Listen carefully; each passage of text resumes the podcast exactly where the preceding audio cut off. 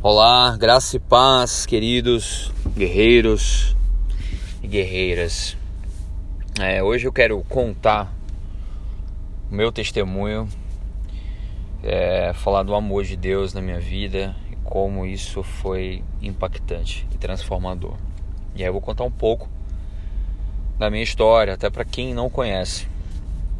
É, eu nasci num berço evangélico meus pais são da Assembleia de Deus. E cresci dentro da igreja, praticamente. Os cultos domésticos na minha casa, eles eram frequentes. Então, aqueles hinos da harpa cristã, é, sei alguns, me vejo relembrando alguns deles hoje. E lembro também que nos cultos de criança eu pregava, eu era um dos preletores, eram três, né? Então era, eu era um, um desses. Interessante isso. Só que, em, só que no decorrer dos anos, aí na adolescência, adolescência foi conturbada, é, um, era rebelde. É, e aí foi é, veio uma despertou ali uma curiosidade mundana.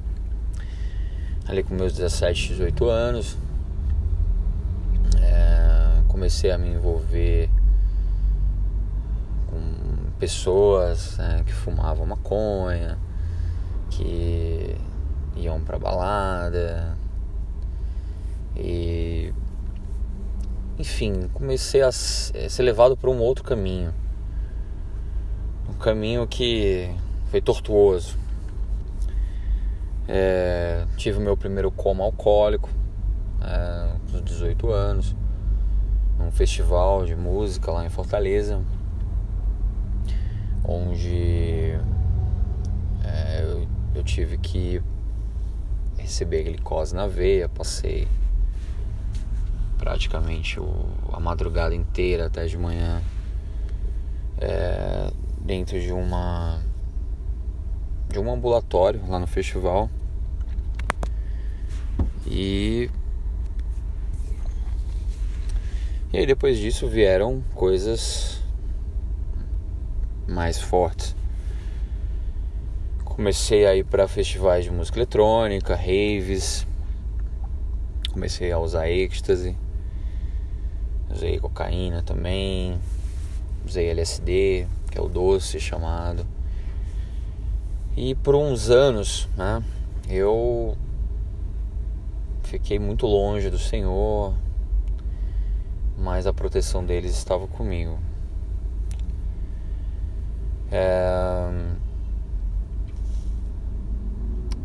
Eu, relembrando a minha história, eu sofri dois, afoga... dois afogamentos. É, uma foi no rio, que eu ia me afogando. Inclusive estava até com minha mãe. Eu tinha uma correnteza e tal, então me vi em apuros. E uma outra vez foi numa praia, uma ressaca do mar, tinha passado a noite bebendo, tava ali fraco, né? Então fui enfrentar o mar e eu me vi também numa situação de desespero, clamando ali pelo, pelo Senhor. Uma, dentro dessa situação é engraçado uma coisa que eu fui com um colega ali, a gente foi pra praia e ele ficou fazendo alongamento e antes de entrar, né? E eu fui direto e tal. E quando eu tava me afogando, e eu gritava: socorro, socorro! E ele se alongando lá. Imagina a cena. Hoje a gente ri, né? Mas na hora foi um sufoco. É, eu lembro também, eu sofri duas batidas é, na cabeça, um trauma, assim. Não foi tão grave, mas foram foi médio ao ponto de, de ir para o hospital. É, com, com cicatriz, né? E para fazer curativo e pegou ponto. Uma foi quando eu estava com meu irmão, ele estava é, brincando com uma vara de pegar coco. Então, ela, essa vara ela tem tipo uma foice em cima, tipo um gancho, sabe? E eu tava lá sentado numa mesa estudando e ele escapuliu da mão dele. Ela veio direto na minha cabeça. Aí desmaiei e tal. E fui pro hospital fazer aquele procedimento lá. Né? Então, os colegas me chamavam de chapéuzinho branco. É, uma outra vez foi. Fui é, saltar. Dar um salto na piscina, sabe? de, de mortal para trás. E acabei que numa dessas tentativas eu bati a cabeça na borda da piscina. É, então o que acontece? É, peguei ponto também, né? tem uma cicatriz aqui. Mas graças a Deus não foi na nuca, não foi tão sério assim. Mas poder se fosse na nuca, claro, né? Teria bem mais sério. E aí eu também lembro das batidas de trânsito, né? Leves, batidas leves, assim, que normalmente a gente tá no trânsito acontece. Foram umas. Acho que foram umas oito por aí. Mas pouco mais, digamos, média. Foram umas três. É, eu tenho. Tô trabalhando isso, mas tenho um, sempre tive uma, um comportamento impulsivo e numa delas foi voltando de uma rave, não tinha incrível que pareça, não tinha não tinha usado nada. Nesse dia eu tava só muito cansado, então não ouvi, eu fui fazer um retorno, não vi o carro que tava vindo, então ele pegou na minha lateral. E o carro ele ficou todo torto assim, parecendo um bumerangue, sabe? Para vocês terem uma ideia. Uh, Fora isso, acho que o, livramento mais é, mais forte assim que eu tenho né, nesses, dentro desses aí teve, foi um assalto com um tiro que eu tomei no braço e como foi isso né eu tava vindo uh, do trabalho saltei do ônibus e tava. Minha casa ficava 15 metros do ponto e tal, falando no celular. E aí um moleque veio com com um revólver, apontou para mim querendo o celular e eu falei não, corri. Para vocês terem uma ideia, é, na semana anterior eu tinha sido assaltado também ao fato e colocaram uma arma na minha cabeça. Então houve, levaram o celular e tal, e houve uma conversa no, na roda ali que a arma poderia ser de brinquedo. Fiquei com esse pensamento na cabeça, pensei que a arma, né, na ocasião, era de brinquedo, só que não era de brinquedo. Né? E inclusive até brinco assim. Eu pensei em três coisas em milésimos de segundos.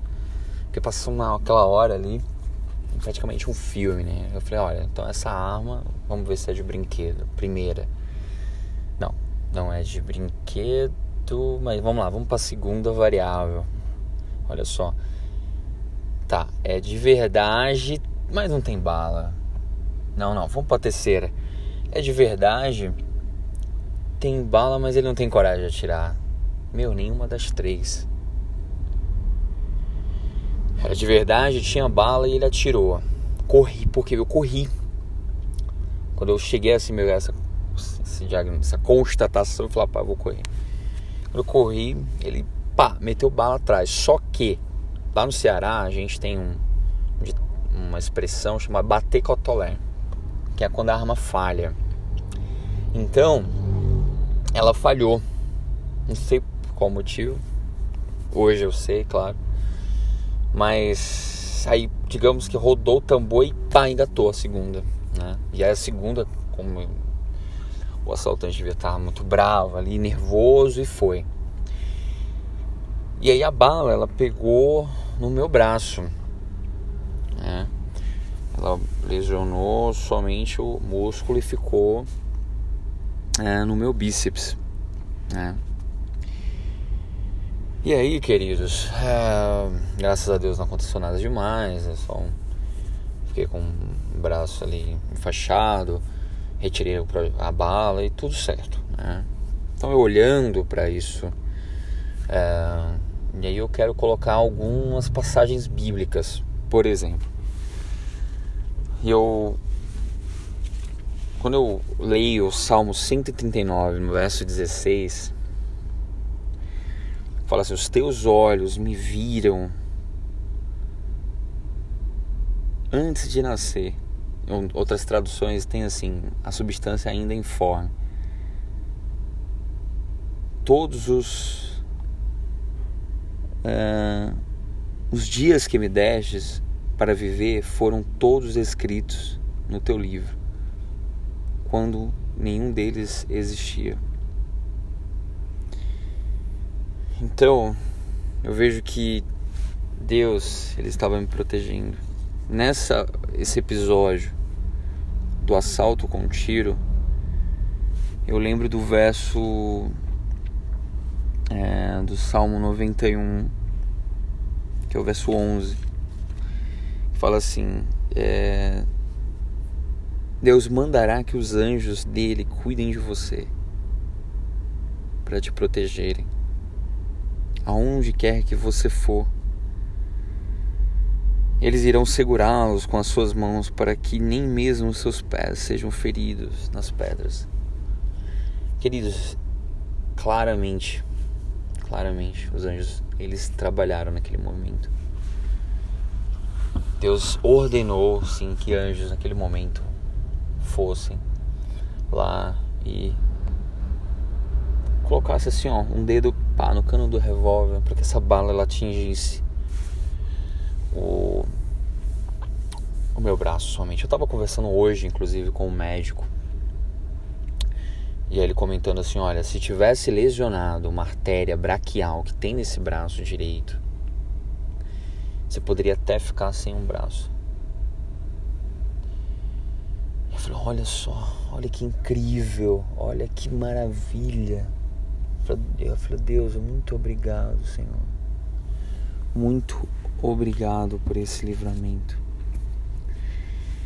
E aí, olha, olha só outra situação. Aí fala do afogamento, quase afogamento.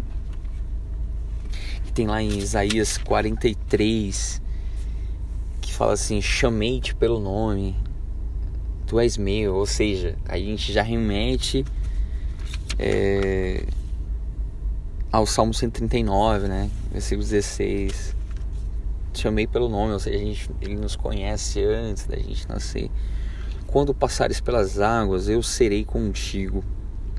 Quando passares pelo fogo, não te queimarás. E tem até um caso inusitado esse negócio do fogo, porque eu tava. Eu tava soltando pipa com meu pai, era criança, e cortaram a, a a linha. Eu era inocente, ali, ingênuo, garoto. Ah, não vou usar cerol e tal. E aí, quando eu fiquei muito bravo na hora, louco desesperado atrás da pipa, corri. E eu lembro que eu pulei por cima de um fogaréu, gente, você acredita? E realmente, né? Não me queimou nada, assim. Eu passei literalmente dentro do fogo, eu passei mesmo. E aí, essa coisa das águas também, né? quando a gente lê aqui os salmos. É, não, salmo não, desculpa, perdão, de Isaías. É, então, queridos, realmente Deus ele cuida de nós. Quando você tem um propósito, que todos nós temos, ele se encarrega de levar até o fim. E quando eu olho para as minhas cicatrizes, as cicatrizes elas provam o amor de Deus na minha vida. Ou seja, eu fui marcado por Deus. Você não precisa de um, um testemunho forte né, para sentir o amor de Jesus. Você não precisa passar por doenças, tragédias ou algumas coisas que eu passei. É, perceba, é, peça para o Espírito Santo lhe mostrar cuidado dele por você. Todo dia, nas coisas mais simples, às vezes é um alimento que Deus colocou na tua mesa, é uma doença, você livrou-se de uma doença, você tem uma família, muitos não têm uma família ou quem não pôde ter uma família, procure motivos para você ressignificar a sua história. E eu passei por tantas coisas, é, tantas situações. Eu lá em Fortaleza também. Cheguei a casar, me divorciei. Tenho uma filha que mora lá. E tô aqui em São Paulo. E hoje eu vejo tudo isso. A sua pergunta, ah, é fácil? Não, só eu e Deus, né? Quem sabe lidar com isso. Mas eu lembro de José que ele se afastou da sua família e todas as coisas cooperaram para o bem. Quando ele estava no poço, Deus estava com ele. Quando ele foi para a prisão, Deus estava com ele. E tiveram que passar alguns anos para que ele fosse honrado. Na verdade, ele estava sendo provado, se tornando confiável. Então, queridos, isso é resumidamente um pouco da, da minha história. É, eu, a minha oração é para que o Espírito Santo ele te leve a descobrir o que realmente você foi chamado para viver. E hoje, eu, olhando todas as situações que aconteceram comigo, eu falo, Deus, tem alguma coisa no qual eu fui chamado, o que que eu nasci para fazer. Então, uma coisa que eu tô tendo um prazer, uma satisfação, uma realização muito plena é falar de Jesus para as pessoas. Hoje estou aqui sendo motorista do Uber. Quando eu tenho oportunidade, claro, não falo para todos. Às vezes eu nem falo nada quando eu tenho oportunidade, a gente chega nesse assunto, eu falo de Jesus e como ele pode transformar as nossas vidas. E a minha oração para você é que os seus dons, porque todos nós temos dons. Eu te pergunto qual é o seu dom, qual é a sua vocação, a gente, qual é o seu chamado. Em 1 Coríntios capítulo 1 fala: Todos nós temos dons. Jesus ele distribuiu os dons para todos nós. E eu oro para que quando você descobrir é, e é na caminhada que se descobre, procure pensar no que que o teu coração ele se inclina, qual o conteúdo da tua, tua oração, qual que tipos de injustiça no mundo você se sensibiliza. Então, procura fazer essas perguntas e achar as respostas. E que esses dons, quando você descubra, eles sejam usados para tornar Jesus conhecido. Fique na paz. Amém.